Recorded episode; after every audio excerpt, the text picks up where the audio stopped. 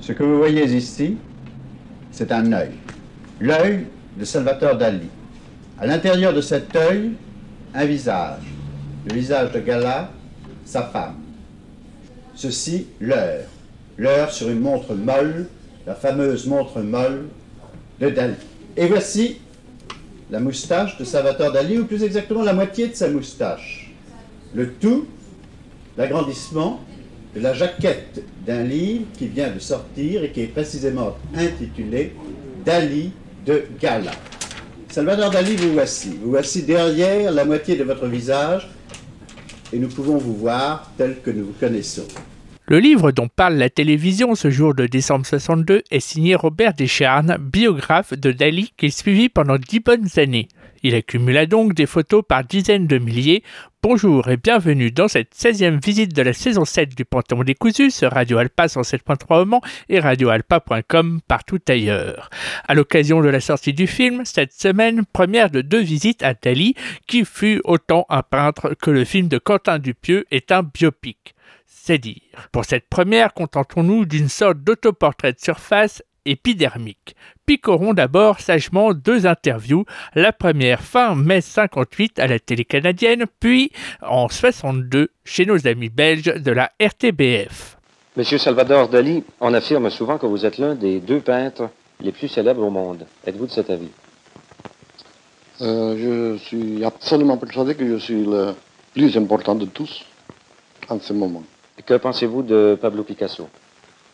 J'ai très souvent exprimé d'une façon très catégorique que je considère que c'est, après moi, le plus grand génie qui existe, mais c'est un génie de type opposé au mien, c'est-à-dire c'est un génie destructif, hétérogène et anarchiste, tandis que mon génie, mon génie à moi, est de plus en plus près de ceux des anges enfin des anges positifs, dans le sens de Raphaël. Comment vous situez-vous par rapport à Picasso? Euh, Par rapport à Picasso, euh, ça j'ai déjà vu beaucoup de fois, mais il faut que je dise une chose quand même différente aujourd'hui. Euh, on peut dire que Picasso, de plus en plus, il devient une femme, et moi, je deviens de plus en plus un homme. Et c'est le cas.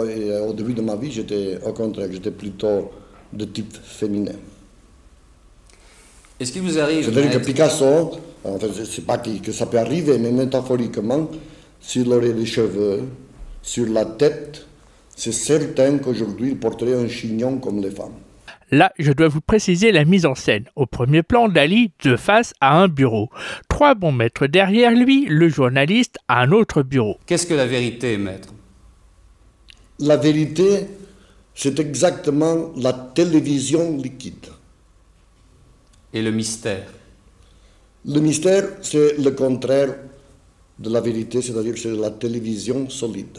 Tout au long de sa vie, le peintre va donc multiplier les apparitions extravagantes. On le retrouve métro Bastille promenant un tamanoir en laisse, ou à la foire de Paris avec un pain de 12 mètres de long sur le bras. En 1955, alors qu'il se rendait à la Sorbonne pour y tenir une conférence, il déboule en Rolls-Royce blanche et y distribue 1000 choux-fleurs en guise d'autographe. Teaser, ne ratez pas la seconde visite où le chou est un acteur à part entière. Là, c'est un extrait du décryptage excentrique, épisode d'une chaîne YouTube en date du 6 septembre 2020 suivi d'un extrait du JT du soir d'Antenne 2 du 23 janvier 89, jour de son décès il y a donc 35 ans. Provocation artistique en pleine recherche surréaliste, il s'affirme dans la peinture la plus académique provocation politique, il choisit Franco contre la République espagnole et se fait exclure du groupe surréaliste. Avec l'anagramme de son nom, Breton le surnomme Avida de l'art, car Dali se fait payer très cher ses excentricités. Je suis fou du chocolat l'envers. Autre sujet un peu touchy concernant Dali, ses opinions politiques. Et là, le mot opinion n'est peut-être pas des plus adaptés. L'incohérence des propos et des positionnements politiques de Salvador Dali tout au long de sa vie fait partie de son culte personnel et nourrit son image énigmatique et surtout scandaleuse. Lui-même déclare que la politique est pour lui anecdotique et misérable. Et dans l'Europe des années 40, disons que c'est un petit peu compliqué de présenter les choses comme ça. L'historienne des arts Catherine Klingsor-Leroy écrit que guidée par son esprit anarchique dissimulé sous un vernis de snobisme, Dali ne cherchait pas réellement à glorifier le régime nazi ou franquiste, mais plutôt à mettre en avant une certaine fascination érotico-esthétique qui émanait selon lui de la présence d'Hitler. Lui-même affirmera qu'il était guillemets fasciné par le dos tendre et dodu d'Hitler, toujours si sanglé dans son uniforme. Bon, évidemment, ça ne fait pas vraiment sensation du côté des surréalistes qui, justement à cette époque, hésitent à s'engager du côté des communistes. André Breton finira en 1934 par convoquer Salvador Dali et organiser son procès. Appuyé par d'autres surréalistes, Breton commence sa plaidoirie en accusant Salvador de glorifier à travers sa personne et ses travaux le capitalisme et le fascisme. On raconte que Dali, habillé en malade avec un chandail et un thermomètre dans la bouche, aurait construit sa défense sur un striptease en affirmant que tout ce qu'il faisait c'était retranscrire sans filtre tout ce qu'il voyait en rêve et que pour cette raison lui et Breton risqueraient prochainement de devenir le sujet d'une représentation homosexuelle dalinienne. Bon bah, à l'issue de cette réunion, Dali est expulsé des surréalistes.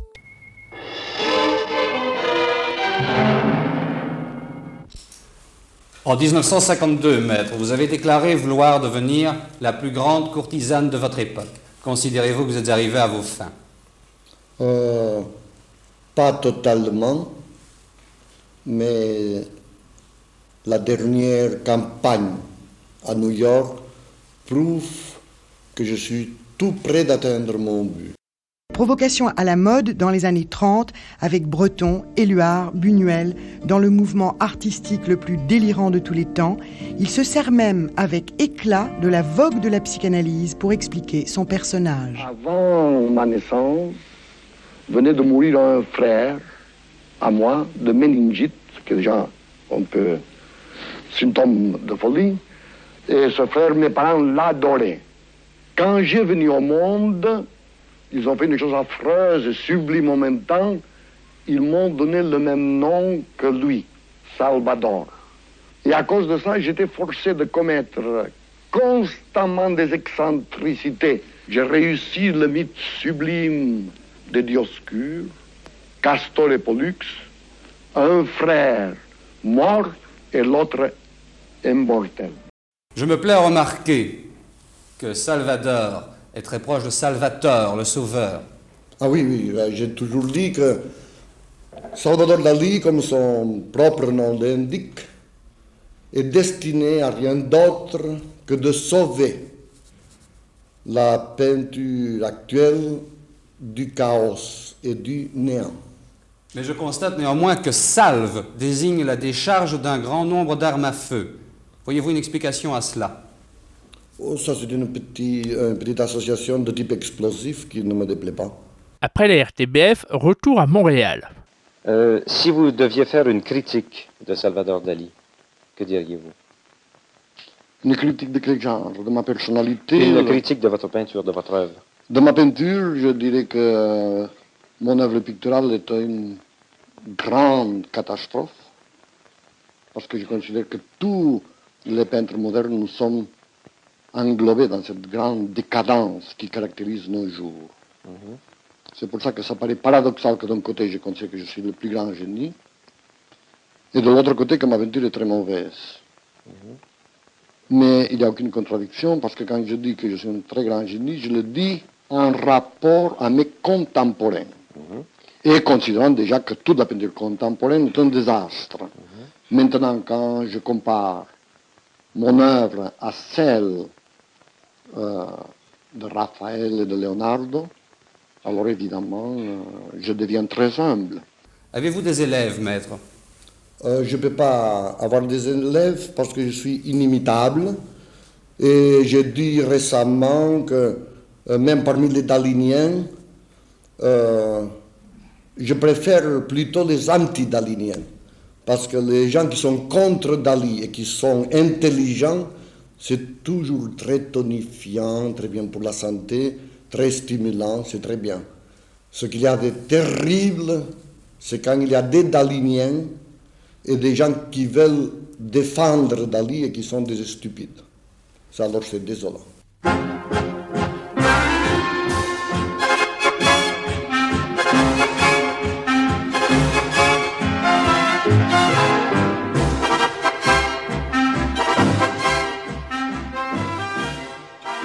Triste jamais. Euh, D'ailleurs, on le voit dans mes moustaches. euh, qui sont exactement à l'opposé des moustaches de Frédéric Nietzsche. C'est-à-dire Nietzsche portait des, des moustaches qui tombaient d'une façon déprimante sur sa bouche, remplies de musique, de folie et de néant, tandis que les moustaches de Dali s'élèvent vers le ciel comme les aigus des tours gothiques, mais c'est le gothique méditerranéen, que c'est la plus grande paradoxe et le rêve le plus grand de tous les architectes qu'il a jamais existé. Après euh, ceux qui ont fait le Parthénon, le catalan et espagnol universel Antonio Gaudí, qui avait fait la fameuse Sagrada Familia à Barcelone. Allez, une dernière question portrait. Quels sont, à votre avis, les plus grands hommes de tous les temps?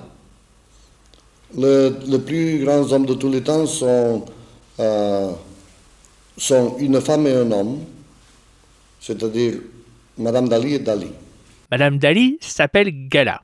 Petit florilège de ce qu'il dit d'elle, toutes sources confondues. Il y a deux choses que j'aime le plus au monde. L'une, c'est mon épouse Gala et l'autre, Laure.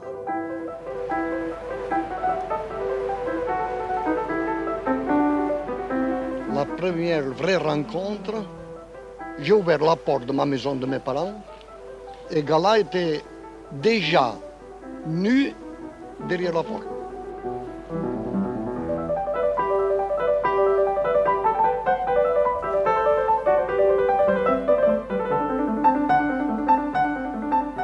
Alors tout de suite, je me suis, je me suis euh, formé une espèce de, de mélange de- d'excréments de, chèvre, parce que les excréments de chèvre, ça m'excite beaucoup sexuellement, alors je pensais que ça allait exciter Gala la même chose. Voici les deux protagonistes du livre, Gala et Dali dans sa jeunesse. Cette photo est la première que vous ayez de votre femme. Oui, oui, euh, déjà, c'est, on voit chez Gala, c'est très clair, c'est la volonté. Et chez, Et chez Dali, la sensibilité. C'est, les deux êtres les plus opposés. là. Cette photo est extraite d'une photo de groupe. Vous étiez à l'époque à l'école des beaux-arts de Madrid. Oui, et déjà très exhibitionniste, puisqu'il y a des. Je portais des cheveux aussi longs que- qu'une femme. Des, des cheveux très Et longs. ici, des, des favoris. C'est ça.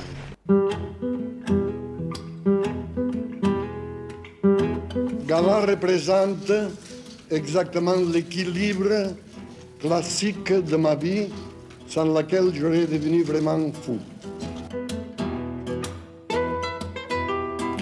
Je n'ai jamais dans ma vie fait l'amour avec quelqu'un d'autre que Gala. Jamais, jamais, jamais.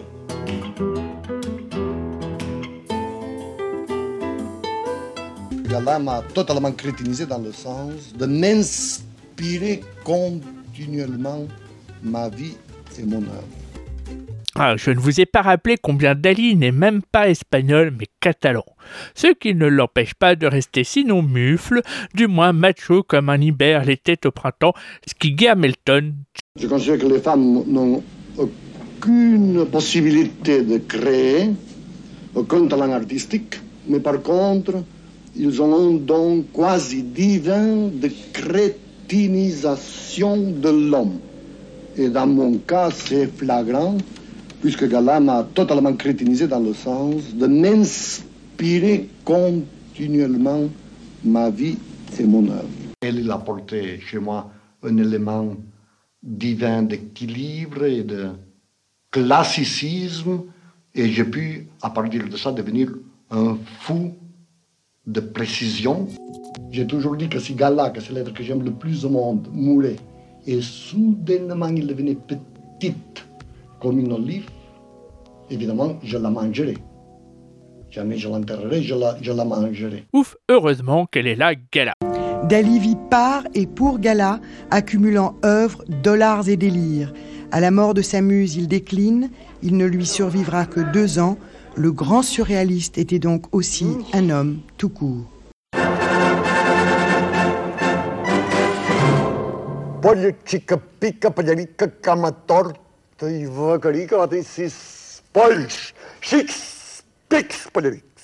Qu'est-ce que l'exhibitionnisme?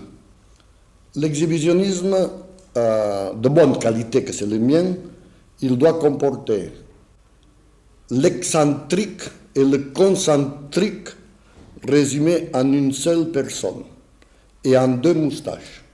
Donc voilà, nous arrivons au premier étage du Meurice, l'étage des suites présidentielles et donc l'étage où Dali séjournait. Alors c'était la suite 102. C'est exactement la suite 102-3. Je vous en prie. Merci. Donc nous voici dans le salon de la suite. Je découvre une suite de 150 mètres carrés à la décoration de style Louis XVI. Un mobilier classique, des luminaires fastueux et des dorures. Dans la chambre, un petit salon fait face au lit. La salle de bain est entièrement recouverte de marbre. Et bien sûr, la vue est imprenable sur le jardin des Tuileries. Et oui, vous vous rendez compte les moyens que se donne Radio Alpa pour vous faire vivre un bon moment de radio, un séjour de 5 bonnes minutes en palace. Et gratis, tout frais compris. Bon, sérieux, si vous passez par Paris, c'est rue de Rivoli, en plein centre, donc au premier étage, pile au-dessus de l'entrée. Extrait d'un numéro de visite privée de fin février 2017. Imaginez Madame Gala, plutôt sage et austère, et notre Salvador qui fait son show. Et euh, lorsqu'il venait, on- il emmenait des affaires personnelles, hein, donc ils étaient toujours euh, très chargés. Et Dali venait aussi avec ses deux petits félins, des oslo qu'il tenait en laisse. Non, le choix de l'hôtel Maurice euh, est, est spécifiquement, de cette chambre euh, est dû au fait que je suis de plus en plus monarchiste. Cette chambre était habitée par le roi d'Espagne et son épouse. Je tiens à vivre le plus que possible en tant que bon courtisan auprès des ambiances euh, qui m'évoquent la monarchie dans mon pays. Et il y a une photo très célèbre parce que Salvador Dali euh, faisait monter sa moto euh, dans la suite. Une moto, mais aussi tout un tas d'objets aux dimensions démesurées, destinés à nourrir son art. La direction lui tolère tout, Dali utilise le Meurice comme le décor d'une mise en scène permanente. Son but est assumé, faire parler de lui. L'unique chose qui m'intéresse, c'est qu'on parle tout le temps et constamment de Dali. Et ceci même dans le cas où on en parle bien. Pour cela, il organise à l'époque des performances qui font désormais partie de l'histoire du palace. Imaginez-vous qu'un jour, Dali convoque la presse ici dans sa suite. Quand la presse arrive, il y a plein de sachets de peinture un peu partout. Dali s'avance de façon euh, théâtrale vers, euh, vers la fenêtre. Il ouvre la fenêtre. Et là, sur le balcon, il est descendu lui-même et il a jeté tous ses sacs de peinture sur les voitures qui étaient garées dans la rue en bas. Et il dit à la presse J'annonce le lancement de la peinture explosion. C'était quand même euh, un grand moment. Il n'y avait que lui pour faire ça. Il n'y avait que lui pour faire ça. Dali fait de cette suite son atelier parisien et le lieu de rendez-vous de sa cour. Comme un souverain, il aime y recevoir des journalistes et des admirateurs. Parmi eux, à l'époque, un jeune lycéen de 17 ans, Denis Taranto. Il devient le complice des folies de Dali. Alors merci Denis Taranto d'avoir accepté de revenir en bas du Meurice. Comment ça se passait? Bah, ça se passait comme un petit théâtre qu'il avait organisé dans sa tête et qui devait euh, rouler euh, comme sur du papier à musique. Il assiste à tous ces happenings et se souvient particulièrement de l'un d'entre eux. Dali est là-haut. Il y a une personne qui est avec un câble. Le câble descend, descend jusqu'ici.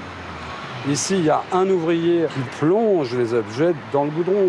Moi, il se trouve que j'avais une citrouille et il me disait Allez-y, allez-y, allez-y, allez-y, ma- maintenant, maintenant. Et plouf C'était le happening goudron. Il nous avait dit Tout corps plongé dans le goudron par un assistant de Dali, remonté et signé par Dali, vaut automatiquement 10 000 dollars. On a commencé cette visite avec son biographe. Voici son fils Nicolas Descharnes, dépositaire de toutes les photos de son père. Mon père a élaboré une citation euh, tout à fait parlante euh, sur euh, les multifacettes de Dali qu'on pourrait attacher à des nationalités. Il est génétiquement espagnol, esthétiquement italien, intellectuellement français et commercialement américain. C'est une bonne façon de résumer le personnage. Tout à fait. Parmi ces photos, il tenait à me montrer celle qui représente pour lui l'esprit du peintre. Ah, là, je pense que la meilleure citation est la citation euh, du propre Salvador Dali qui disait qu'il était perpétuellement en érection intellectuelle. Donc là, s'il y a vraiment le point de tension et une érection, on ne peut moins pointu. Lui qui était réputé impuissant. C'est du moins ce qu'affirme Amanda Lear. Puis je découvre une photo prise au Meurice dans les années 70. Dali est au bar où il avait ses habitudes. Parmi le personnel, une seule personne ayant connu le maître travaille toujours ici. Il s'agit du barman historique du Meurice, William. Alors Dali, que commandait-il quand il venait ici au bar? Eh bien, Dali, quand il venait au bar, il commandait toujours des, des jus de tomates frais. Mais il fallait que ce soit des tomates qui venaient d'Espagne. Exclusivement des Exclusivement d'Espagne. Donc nous le savions. Et avant qu'il arrive, on faisait arriver toujours des tomates d'Espagne. Voilà. Donc jamais d'alcool pour Dali. Jamais, je ne l'ai jamais vu boire un verre d'alcool. Jamais. William se souvient d'un soir où Dali rejoint au bar un membre de la famille royale d'Espagne. Ce dernier interpelle le barman. William, faites-lui un cocktail, parce que lui buvait de la vodka avec du piment. Donc, euh, et le maître me dit, c'est quoi? Mais je lui dis, maître, c'est c'est la vodka avec du piment. Oh, dit non, Majesté, mon corps voudrait bien, mais mon foie me retient. C'est comme ça que j'ai rencontré Dali, c'est la première fois que je l'ai vu. Et avec ça, que mange-t-on? Eh bien, du fromage. Et vous allez voir jusqu'où ça va avec Dali en 61. Dernièrement, des, des jésuites qui ont venu me voir, ils m'ont demandé pourquoi je peignais des montres molles. Alors, aussitôt, j'ai répondu que je peignais des montres molles parce que euh, j'étais mystique. Alors ils m'ont dit, mais quel rapport entre le mysticisme et les montres molles? Et j'ai répondu, parce que les montres molles sont comme du fromage, et surtout comme le camembert quand il est tout à fait à point, c'est-à-dire qu'il a la tendance de commencer à dégouliner. Et alors, dit, mais quel rapport entre le fromage et le mysticisme. Alors Dali a répondu une chose sublime. Il a dit parce que Jésus, c'est du fromage. Alors là, il y a eu une certaine malaise de la part des jésuites, mais comme que je suis très jésuitique moi-même, je savais déjà que cette chose, c'était Saint Augustin qui l'avait dit avant Dali. Et alors je leur ai cité un somme euh, de la Bible dans lequel on parle de Jésus en le comparant à une montagne. C'est très long, mais ça commence en disant montus coagulatus, montus fermentatus, montus. Enfin, c'est une série de montagnes, toutes lesquelles ils ont les attributs et les vertus caractérisées et ammoniacales du fromage et rien d'autre que Saint Augustin, il dit, il écrit textuellement que ce passage, il faut l'interpréter que Jésus, ce n'est pas une montagne de fromage, mais c'est de montagnes, de montagnes et de montagnes de fromage. Alors, euh, un des frères un des jésuites m'a dit, je crois que dans ça, il y a quelque chose de vrai, parce que je me souviens de, je me souviens de ce passage de Montus Coagulatus, mais je ne me souviens pas de la citation de Saint Augustin. Et au bout de trois jours, j'ai reçu une lettre en disant Vous aviez tout à fait raison. Il m'a envoyé la, citation exacte de Saint Augustin que moi-même je ne connaissais pas très, très bien. Et naturellement, si ça aurait été Dali tout seul qui aurait dit que Jésus c'était du fromage, ça n'aurait pas marché du tout. Mais si c'est Saint Augustin, alors tout le monde est forcé de dire que quand même c'est c'est pas aussi fou ni aussi paranoïaque que ça. On a dit, M. Dali, que vous êtes vous-même votre chef-d'œuvre. Êtes-vous de, cet avis? Oui, moi je crois que ce qu'il y a de mieux euh, de tout ce qui était Dali, le mieux c'est la personnalité de Dali.